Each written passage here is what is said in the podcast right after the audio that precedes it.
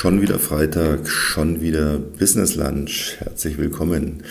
Ja, auch heute gibt es mal wieder nur einen kleinen Snack zum Lunch, weil ja, der Sommer ist vorbei. Auch wenn in Deutschland, wie ich höre, sogar im Norden momentan sowas wie eine Hitzewelle ist. Also was die im Norden so Hitzewelle nennen. Das ist bei uns in Bayern dann eher Frühsommer. Aber egal, das Wetter ist noch schön. Ja, Bayern hat sogar noch Schulferien. Aber ähm, es zieht alles langsam wieder an. Ja, September hat begonnen und ich will Ihnen ein paar Dinge heute an Hand geben für das letzte Quartal dieses Jahres. Jetzt werden Sie denken, der kann nicht mehr rechnen. Es ist doch noch gar nicht das letzte Quartal. Ja, das ist ja erst, ist ja erst September. Der hat ja auch gerade erst angefangen und das letzte Quartal ist ja auch erst dann ab Oktober. Nein. Denken Sie so nicht. So können Sie denken, wenn Sie irgendwelche privaten Ziele verfolgen und heute hier mein Gast sind. Wenn Sie geschäftliche Ziele verfolgen, machen Sie nicht den Fehler zu denken, ah, es ist ja noch ein Quartal. Streichen Sie mal den Dezember aus allen Planungen für Ihre Businessziele dieses Jahr.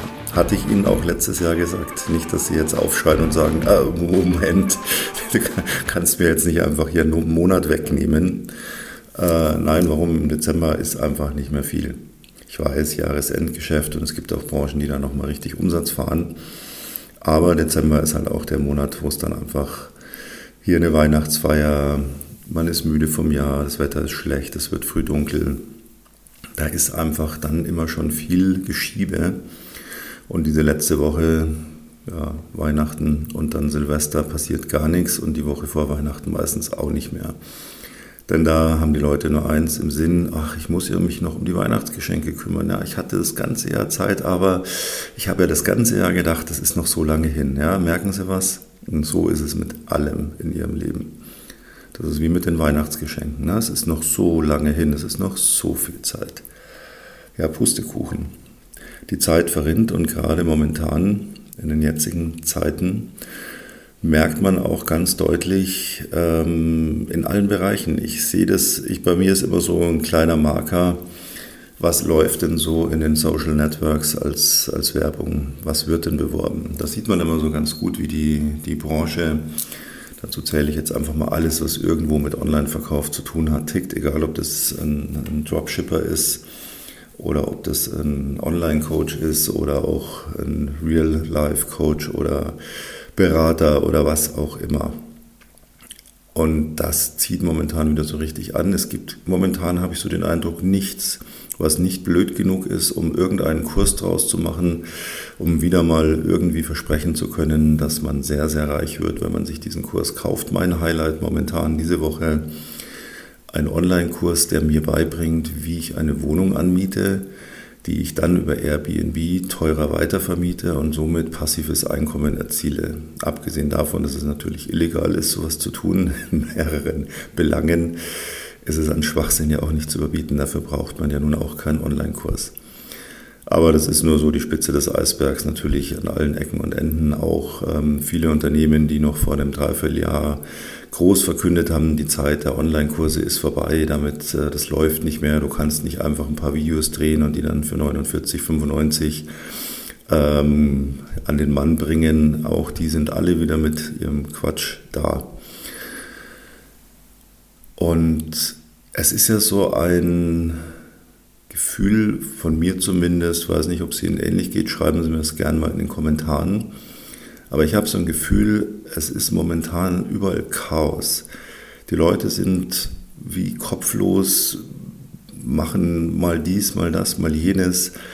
Wenn ich so anschaue, mein Nachrichtenaufkommen jeden Tag, was ich an pausenlos irgendwo reinkommt, ähm, mach dies, mach das, mach jenes. Und ich meine es jetzt nicht bezogen auf mein Team, die ja meinen Podcast auch hören, euch meine ich nicht. Ich meine extern, der äußere Kreis sozusagen. Keiner kann mir irgendwie selber denken, sich selber irgendwas suchen. Nein, muss immer irgendwo, schicke ich mal eine Frage ab, dann habe ich es auf der Liste erledigt. Nein, äh, wenn ich zum Beispiel auf meiner Liste irgendetwas stehen habe, was zu erledigen ist, dann hake ich das nicht ab, nur weil ich jemand eine E-Mail geschickt habe, um ihn nach der Information oder irgendwas zu fragen, damit es auch tatsächlich erledigt ist. Das bleibt natürlich so lange auf der Liste, bis ich eine Antwort habe. Aber bei vielen Leuten habe ich den Eindruck, das ist einfach nur noch so operative Hektik und als würden alle Scheuklappen tragen. Straßenverkehr, es ist, man kann irgendwo anhalten, jemand über die Straße gehen lassen, man kriegt weder ein Nicken noch ein Lächeln, man kriegt nur einen bösen Blick. Ähm, an der Supermarkt, egal wo, die Leute sind alle irgendwie hektisch, unfreundlich, gereizt, aggressiv zum Teil sogar. Ganz, ganz schlimm. Und ich glaube, dass wir jetzt so angekommen sind, so was uns so die letzten Jahre vorgelebt wurde, macht sich jetzt im Kleinen so richtig breit. Nämlich, und das ist Gott sei Dank hier ein Podcast, wo ich mich nicht an die family-friendly Regeln halten muss. Ich darf hier Klartext reden. Gut, wenn ich es nicht dürfte, würde ich es auch tun. Sie kennen mich. Die komplett Verarsche, die letztlich die letzten Jahre gelebt wurde, uns vorgelebt wurde, die setzt sich jetzt im Kleinen fort. Mit komplett Verarsche meine ich all diese, diese großen Themen, mit denen wir beschäftigt werden. Ich will keine Corona-Diskussion breittreten, aber im Nachhinein wird vermutlich fast jeder zustimmen und sagen, was haben wir da eigentlich mit uns machen lassen? Ausgangssperren. Äh, darf nur noch eine Person in meine private Wohnung einladen. Lauter so einen Schwachsinn. Im Nachhinein sagen ja selbst Politiker, ja, so ein Lockdown würden wir auch nie mehr machen. Ja, aber damals war es natürlich gut, weil es hat sich ja niemand mehr für irgendwas anderes interessiert und man konnte damit ja auch wunderbar ganz, ganz viele Sachen kaschieren, um die man sich nicht gekümmert hat. Und es geht ja jetzt fröhlich weiter. Ne? Als Corona weg war, ja, dann machen wir eine Klimadebatte. Verstehen Sie mich nicht falsch, es ist wichtig, sich ums Klima zu kümmern und jeder sollte im Kleinen seinen Beitrag dazu leisten. Und es ist kein Argument zu sagen, oh, warum soll ich jetzt die Plastikflasche in den Plastikmüll werfen? Äh, in anderen Ländern machen sie das ja auch nicht. Ne? Das ist eine blöde Denkweise. Das ist völlig fatal, so nach dem Motto, ah, das hilft ja dann auch nichts. Doch, weil je mehr es machen, umso besser ist es. Und das ist nämlich auch so ein Punkt, der wird immer vergessen. Man muss alles immer hinterfragen in zwei Richtungen. Was wäre, wenn das denn jetzt jeder macht? Genauso wie, was wäre denn, wenn es jetzt gar keiner mehr macht? Was wäre denn, wenn es jetzt jeder macht? Umweltdiskussion Elektroauto. Der böse Bürger, der sein Benzinauto fährt, der soll gefälligst endlich ein Elektroauto kaufen und dann ist die Welt wieder in Ordnung. Ich stelle mir manchmal die Frage, was wäre, wenn, ich glaube, wir haben 30 Millionen Autos auf der Straße in Deutschland oder sind sogar mehr. Recherchieren Sie es gerne und berichtigen Sie mich. Aber meine Überlegung ist, was wäre, wenn morgen alle tatsächlich ein Elektroauto hätten? Was machen wir mit den Benzinautos? Ah ja klar, die schicken wir nach Afrika, dann geht es uns nichts mehr an. Dann werden die dort noch 30 Jahre bewegt, ohne TÜV, ohne Sicherheit, ohne alles und scheißegal. Ja, und dann haben wir hier alle ein Elektroauto. Und wo laden wir die dann, wenn alle eins hätten? Ah, es geht also nur, wenn einige Leute das machen und sich dann ganz toll vorkommen und sich gut fühlen damit, es praktisch finden. Aber es können nicht alle machen. Es ist keine Lösung. Und es ist im Großen wie im Kleinen so. Ja? Wenn der Nachbar sein Fahrrad so hinstellt, dass man da kaum durchkommt, direkt vors Haus, weil es dann regensicher ist, dann ist das okay, man kann sich noch vorbeiquetschen. Aber die Frage ist, wenn er es macht, dann dürften ja alle im Haus machen habe ich dann so ein Bild, dann stehen 20 Fahrräder vorm Eingang und man kommt nicht mehr ins Haus. Also das sind so Dinge, wir nehmen uns manchmal Sachen heraus, das haben wir immer schon so gemacht, das ist menschlich und denken sich, naja, das stört jetzt ja keinen, wenn ich das mache. Aber man sollte so ein bisschen darauf achten, bei allen Dingen, die man tut, immer überlegen, was wäre, wenn das jetzt alle so machen würden, wenn sich das jetzt alle rausnehmen. Das ist die eine Richtung. Die andere Richtung ist diese Beschäftigungstherapie, die uns einredet, wir müssen aber. Ich habe nichts gegen eine Klimadiskussion, die ist wichtig, aber ich fühle mich verarscht, wenn mir einfach gesagt wird, ein Elektroauto bringt die Lösung, dann bauen wir noch ein paar Windräder, da heben wir noch ein paar Abstandsgrenzen auf, dann wird das schon. Ja, gut, ich komme aus einem technischen Bereich, ich weiß, dass es nicht möglich ist, so viele Elektroautos momentan zu laden, wir haben nicht die Netzkapazitäten. Was hat man vor zwei Jahren geschrien? Auf jedes Dach in Deutschland eine Solaranlage. Ja, die Solaranlagen auf unseren Dächern werden regelmäßig abgeschaltet, weil die Netze den Strom gar nicht aufnehmen können, weil die Zuführung ins Stromnetz zu klein ist und nicht zwischengepuffert wird. Ich will Sie nicht mit technischen Details langweilen. Ich will Sie einfach nur sensibilisieren, mal zu hinterfragen bei allen Dingen, die man ihnen ständig sagt, die sie tun müssen und die sie sich selber auch noch zusätzlich auferlegen. Da sind wir wieder bei diesem Thema, ein Scheiß muss ich. Ich muss nicht hergehen und sagen, ja, ich kaufe mir jetzt ein Auto, das einen schönen großen Motor hat, ganz viel Benzin verbraucht und dann mache ich es wie in Dubai, dann lasse ich mir auch noch den Cut ausbauen, weil dann hat es mehr Leistung. Nein, natürlich nicht. Aber es kann auch nicht sein, dass immer vorgegeben wird, Heizungsdiskussion. Das Thema seit Monaten lang. Hausbesitzer wissen nicht, was kommt auf mich zu. Bin ich ruiniert? Muss ich meine Heizung weg? Was, was muss ich machen? Im Kleinen, ja. Im Kleinen wird man beschäftigt und im Großen wird nichts gemacht. Viele Länder, sehr große Länder, bauen ein Kohlekraftwerk nach dem anderen, äh, exportieren ihre Kohlekraftwerke. Und wir denken den ganzen Tag nur, wir sind böse, weil wir dies, das, jenes machen. Und das ist in allen Bereichen so. Das geht Leuten in Firmen so. Die Firma sagt, du musst dieses machen, du darfst jenes nicht machen. Wir haben hier noch eine Auflage für dich. Du musst das beachten, du musst dich hier noch weiterbilden mit irgendwelchem Zeug. Das ist eine, eine Diskussion breitgetreten. Das ist so diese, das, was uns so im Großen vorgegeben wird, wird im Kleinen weitergegeben. Ja, die Arbeitgeber, die teilweise nicht alle, gibt natürlich Ausnahmen, mich zum Beispiel, Nein, das war ein Scherz.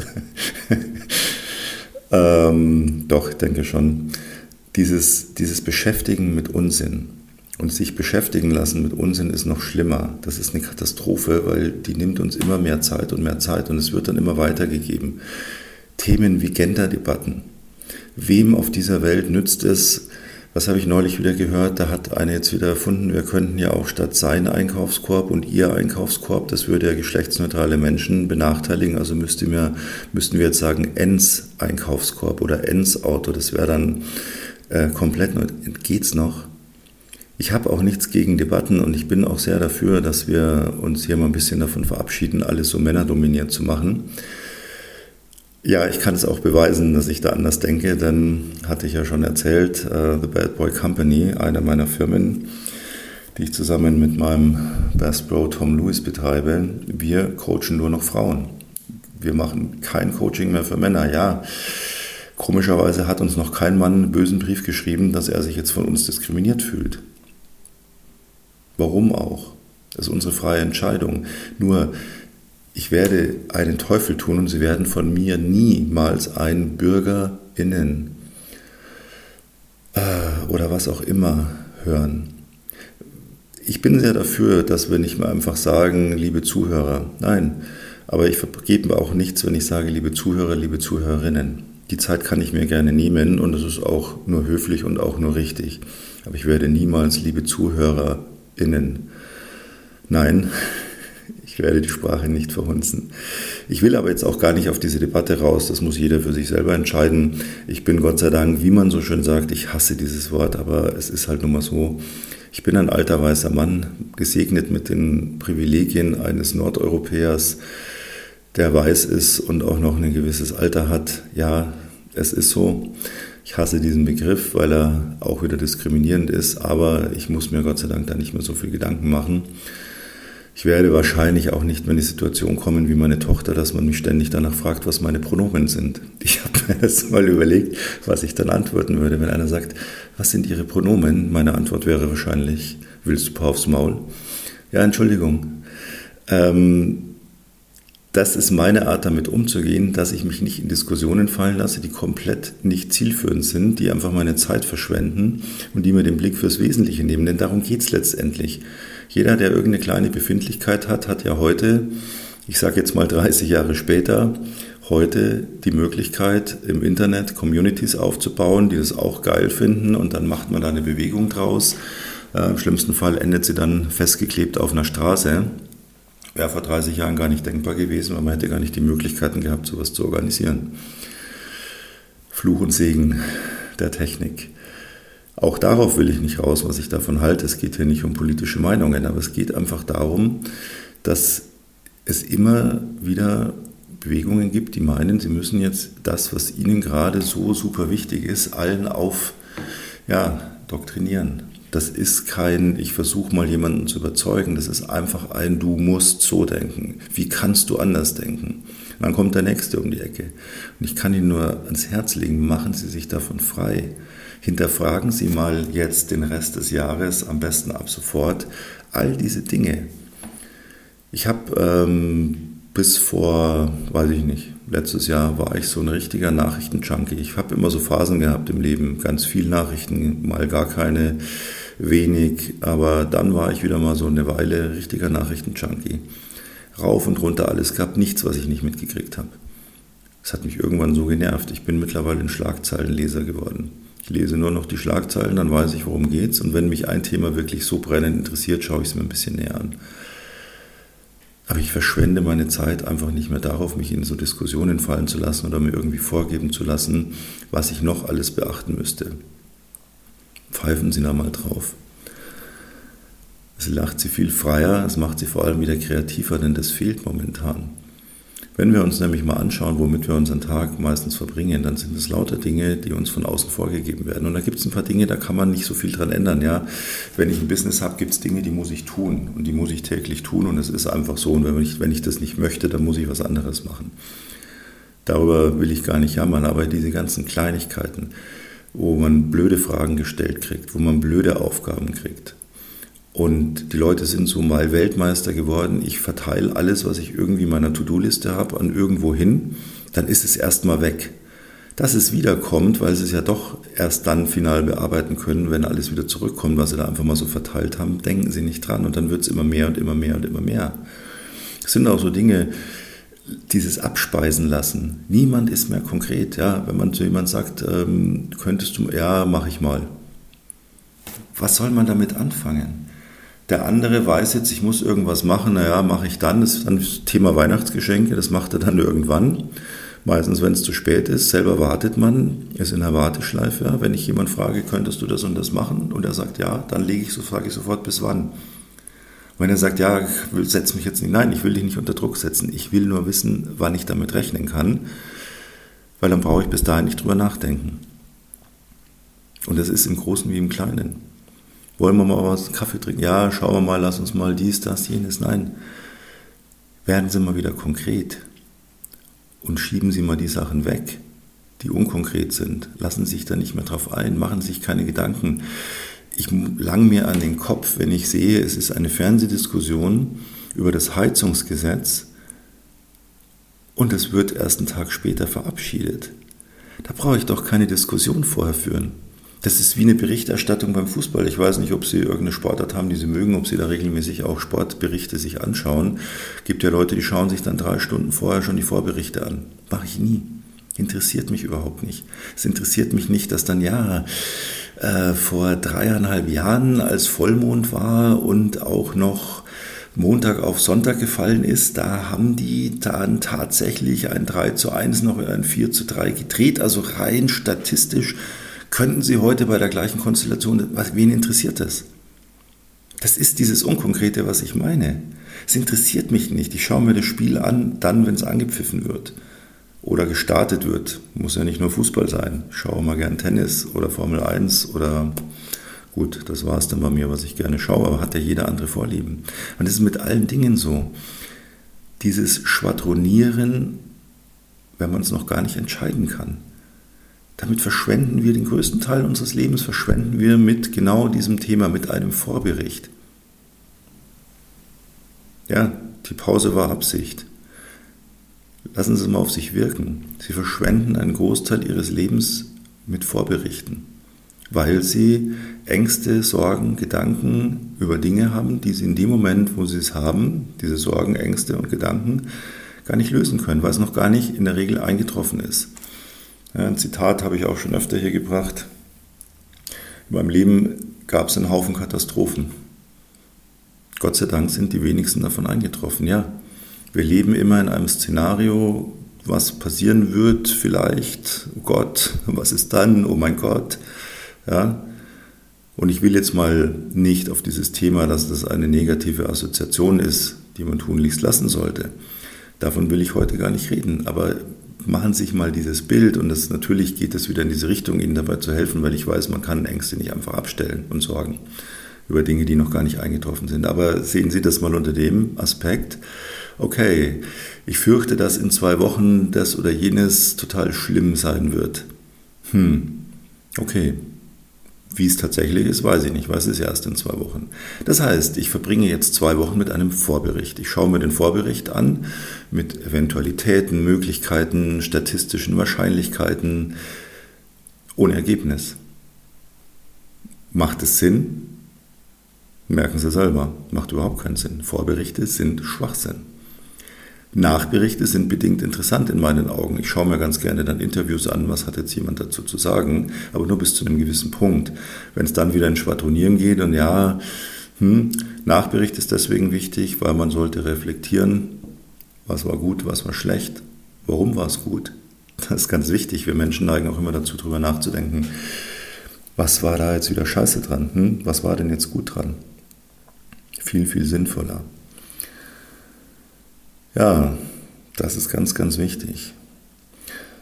Und dann habe ich noch ein kleines Thema zum Abschluss, nämlich Ziele. Sie kennen ja, wenn Sie den Podcast regelmäßig hören, die Unterscheidung zwischen Euphoriezielen und ja, Disziplinzielen. Brauche ich jetzt nicht mehr neu ausbreiten, denke ich. Euphorieziele sind diese Ziele, die man sowieso nie machen wird, aber in dem Moment, wo man sie plant, fühlt es sich einfach geil an. Ja. Dopaminausschüttung, äh, galore sozusagen. Und man setzt diese Ziele meistens so, dass man wieder heute noch morgen anfangen muss, sie umzusetzen. Das heißt, das ist einfach nur, jetzt habe ich ja alles geklärt. Ne? In drei Wochen, da fange ich dann an, das zu machen, jenes zu machen. Richtig geil. Völliger Schwachsinn. Disziplinziele sind die, die man so plant, dass man sie auch umsetzen kann und auch daran arbeitet. Und jetzt kommt der absolute Knüller. Man darf Ziele auch jederzeit komplett ändern, aufgeben, oder was auch immer damit machen. Es steht ihnen völlig frei. Gibt allerdings natürlich, ja, es kommt wieder eine Einschränkung. Jetzt haben gerade schon gefeiert, ne? alle so ihre Zielezettel genommen. Boah, der sagt, ich darf meine Ziele einfach geil weg damit. Nein, es gibt natürlich eine Bedingung. Äh, Ziele aufzugeben macht immer dann Sinn, wenn man mit der Umsetzung begonnen hat und die auch durchgeführt hat, wie man sie geplant hat. Warum sollte man ein Ziel dann vielleicht aufgeben irgendwann trotzdem? Ich gebe Ihnen ein Beispiel. Als ich im Januar, hatte ich ja schon öfter erzählt, diesen schweren Unfall hatte, bei dem sich dann auch herausstellte, dass noch ganz viel anderes auch im Argen lag bei mir und ich das knapp überlebt habe und dann so auf Reha war.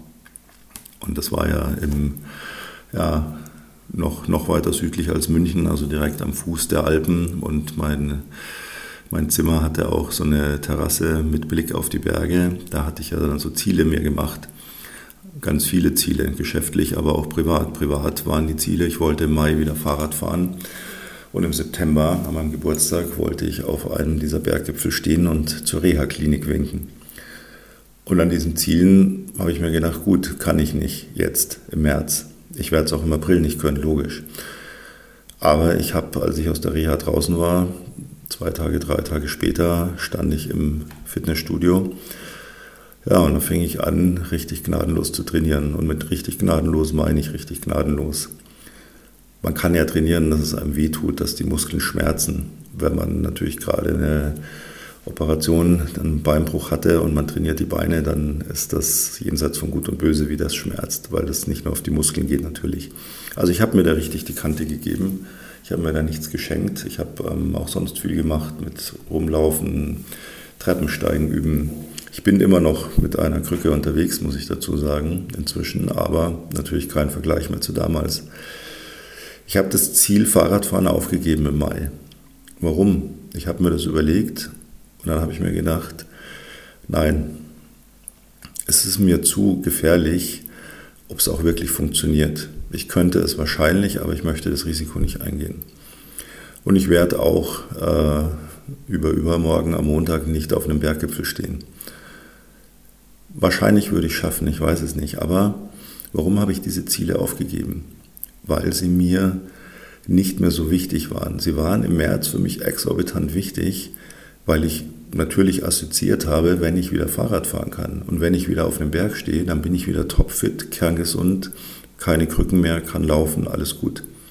Das war für mich die Versinnbildlichung des Ziels, des eigentlichen Ziels, dass es mir wieder besser geht.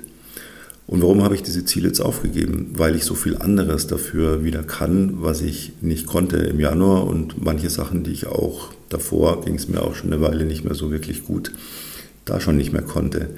Und dieser Gewinn an Lebensqualität, den ich jetzt habe, seit ich zwei bis dreimal die Woche knallhart trainiere, die Lebensqualität, die ich habe, dass ich viel gesünder lebe, noch mehr darauf achte, mich gut zu ernähren, seit 19. Januar, seit ich umgekippt bin, keinen Tropfen Alkohol mehr angerührt habe und es auch nicht mehr tun werde, weil ich gemerkt habe, dass selbst kleinste Mengen einen einfach einschränken im Denken zuerst mal. Ja, körperlicher Verfall setzt natürlich sehr viel später ein. Ich will Ihnen jetzt nicht Ihr Glas Wein oder Ihr Feierabendbier madig machen, das ist komplett Ihre Entscheidung. Aber wenn man mal so ein paar Monate überhaupt keinen Alkohol trinkt, weil man ja auf Krücken läuft und das natürlich dann erstmal aus Vernunftgründen schon lässt, also in meiner Welt, Viele andere Menschen haben da eine andere Weltansicht. Das habe ich in der Reha gelernt, an die Leute dann abends hier. Ich dachte echt, die sehen nicht recht, ohne Scheiß.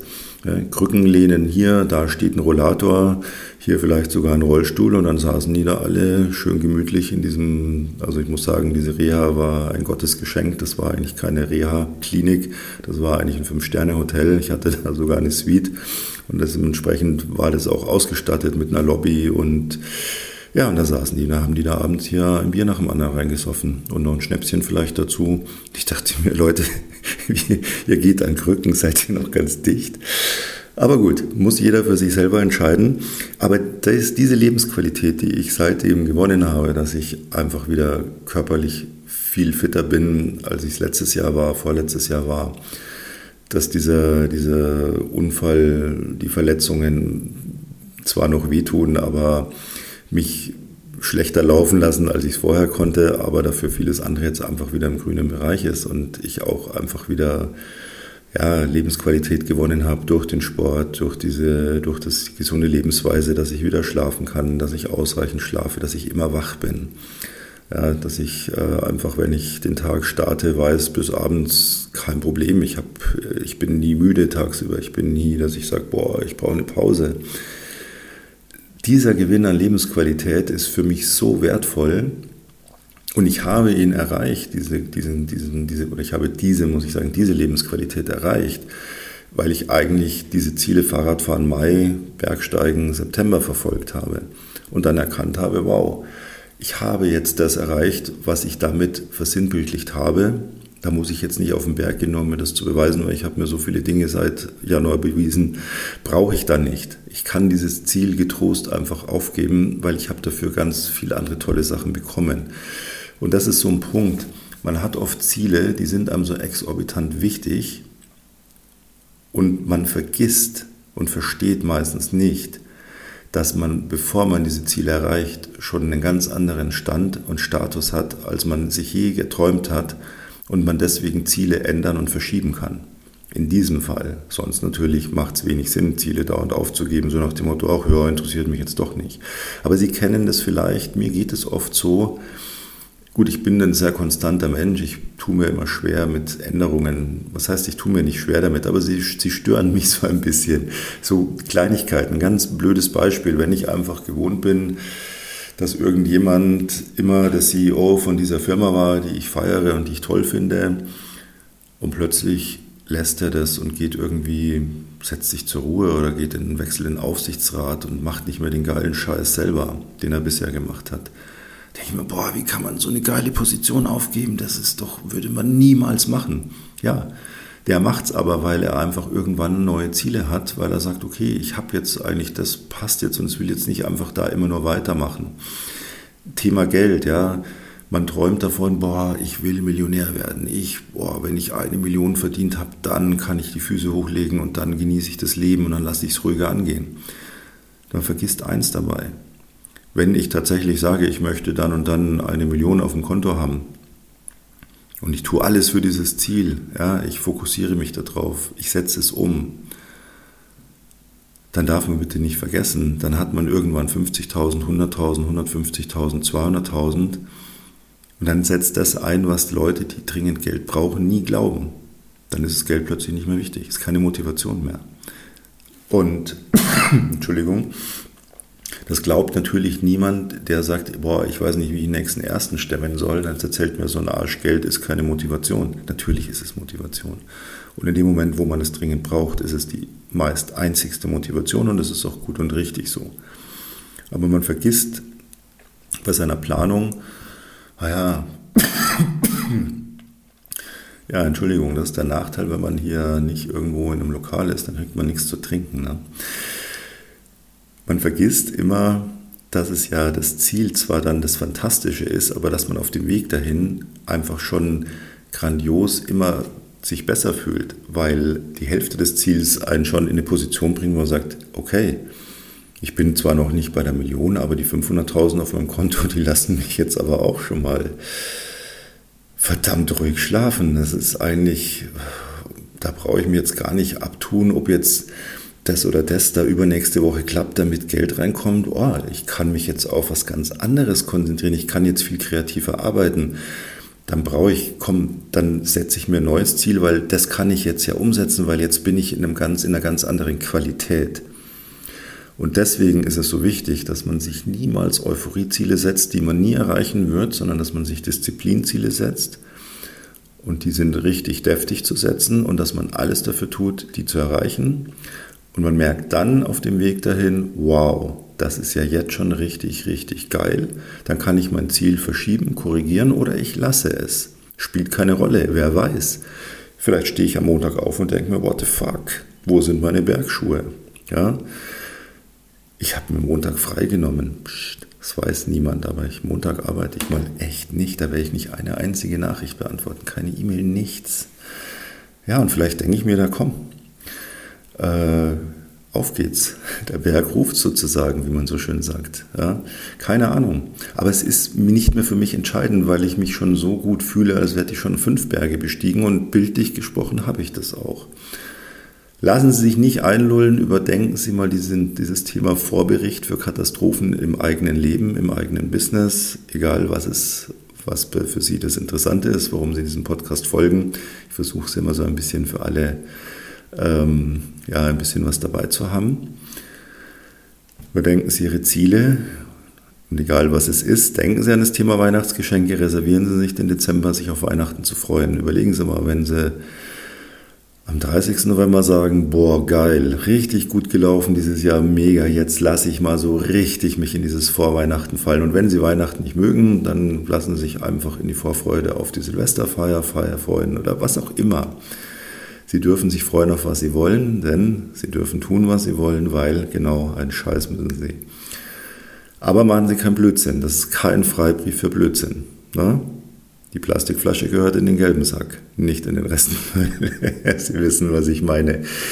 Ja, danke, dass Sie wieder dabei waren. Nächste Woche gibt es noch eine kleine Überraschung zur Bad Boy Company. Da habe ich ein bisschen was für Sie. Und ansonsten bleiben Sie mir gewogen. Ich freue mich, wenn Sie nächste Woche wieder mit dabei sind. Wenn es dann wieder heißt, schon wieder Freitag, schon wieder Business Lunch. Bis dahin, ihr euer Peter Cavendish. Servus.